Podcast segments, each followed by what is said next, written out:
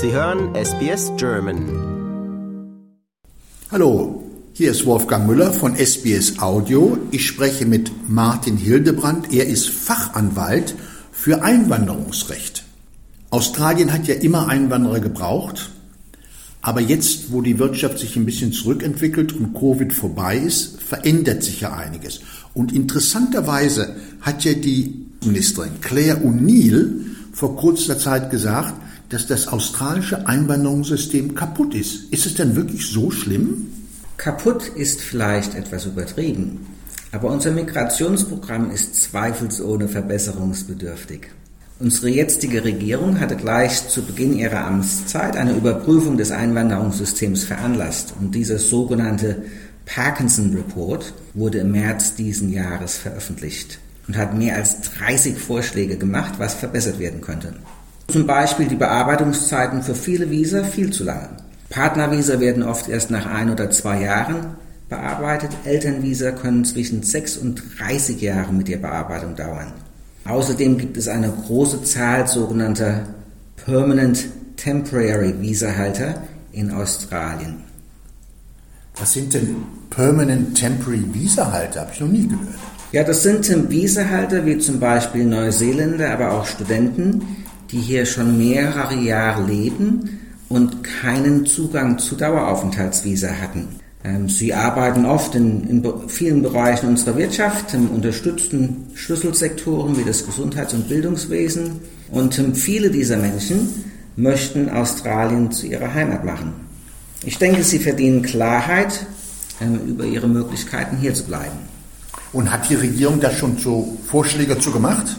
Ähm, ja, also die ähm, Regierung hat es zum Beispiel Neuseeländern jetzt ermöglicht, leichter die australische Staatsbürgerschaft zu beantragen, anstatt über Jahrzehnte hier mit einem zeitlich begrenzten Visa hier zu leben.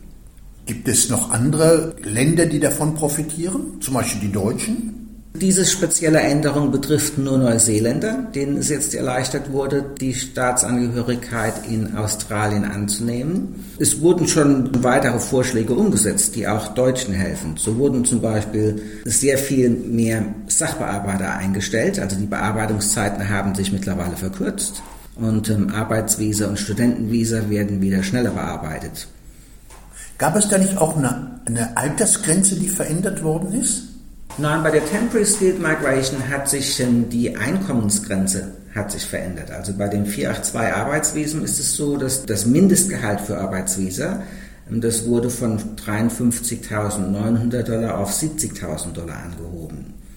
Ähm, die Regierung verspricht sich hiervon, dass sich dies auch positiv auf die Einkommen von Australien auswirken wird. Und Elternvisa, das ist ja immer ein Thema, was vielen jungen Einwanderern hier auf der Seele brennt, denn sie würden ja gerne ihre, ihre älter werdenden Eltern nach Australien holen. Aber Sie sagten gerade, die, die Bearbeitungszeiten können bis zu 30 Jahre dauern. Sind die Eltern ja schon tot. Ja, ja, es ist also ganz fürchterlich, wie lange die Bearbeitungszeiten ähm, für Elternvisa dauern.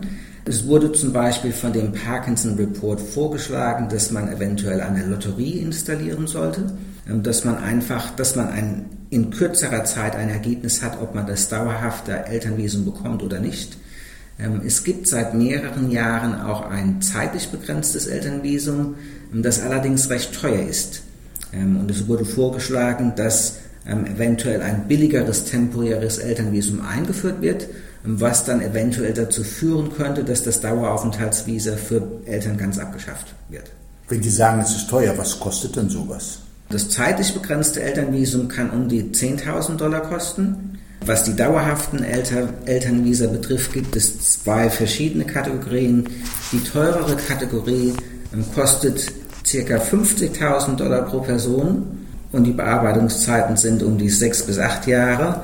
Ähm, die billigere dauerhafte Elternversion kostet um die 5000 Dollar pro Person. Ähm, die Bearbeitungszeiten sind allerdings 30 Jahre, was funktioniert.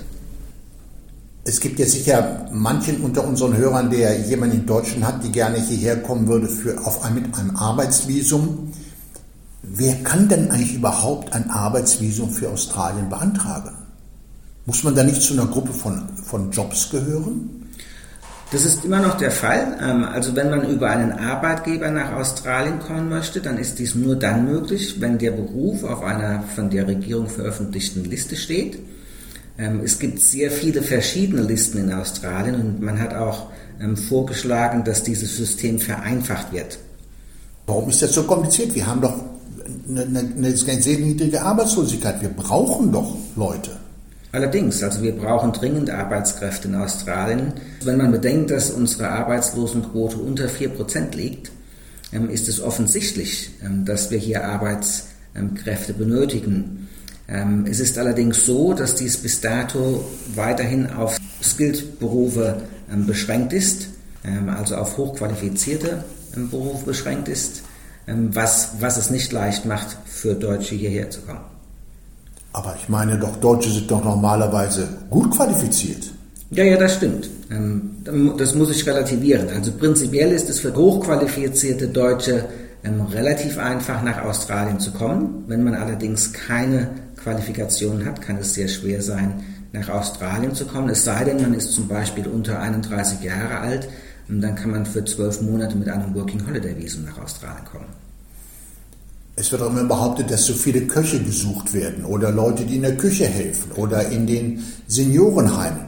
Das sind qualifizierte Berufe, aber ich dachte, bei qualifizierten Berufen spricht er immer von Ingenieuren oder sowas in der Richtung. Das stimmt, also Köche können zum Beispiel über einen Arbeitgeber gesponsert werden, wohingegen ist ähm, im, im Gesundheitswesen ist es möglich, als Krankenschwester nach Australien zu kommen.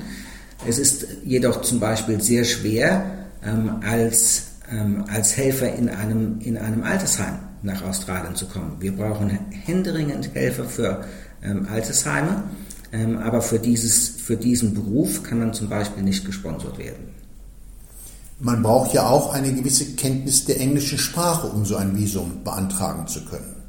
Das stimmt. Also wenn man über einen Arbeitgeber gesponsert werden möchte, muss man gute Englischkenntnisse nachweisen. Nun sagen ja manche Leute, ja, Einwanderer, von denen haben wir schon genug. Das sieht man ja auch an den Mieten, die man hier bezahlen muss. Ist, das, ist da was dran, dass die, dass die Einwanderer für unsere schwierige Lage auf dem Mietenmarkt verantwortlich sind? Ich denke nicht, dass ähm, Einwanderer hierfür verantwortlich sind, aber sie tragen unter zu dem Wohnungsengpass bei.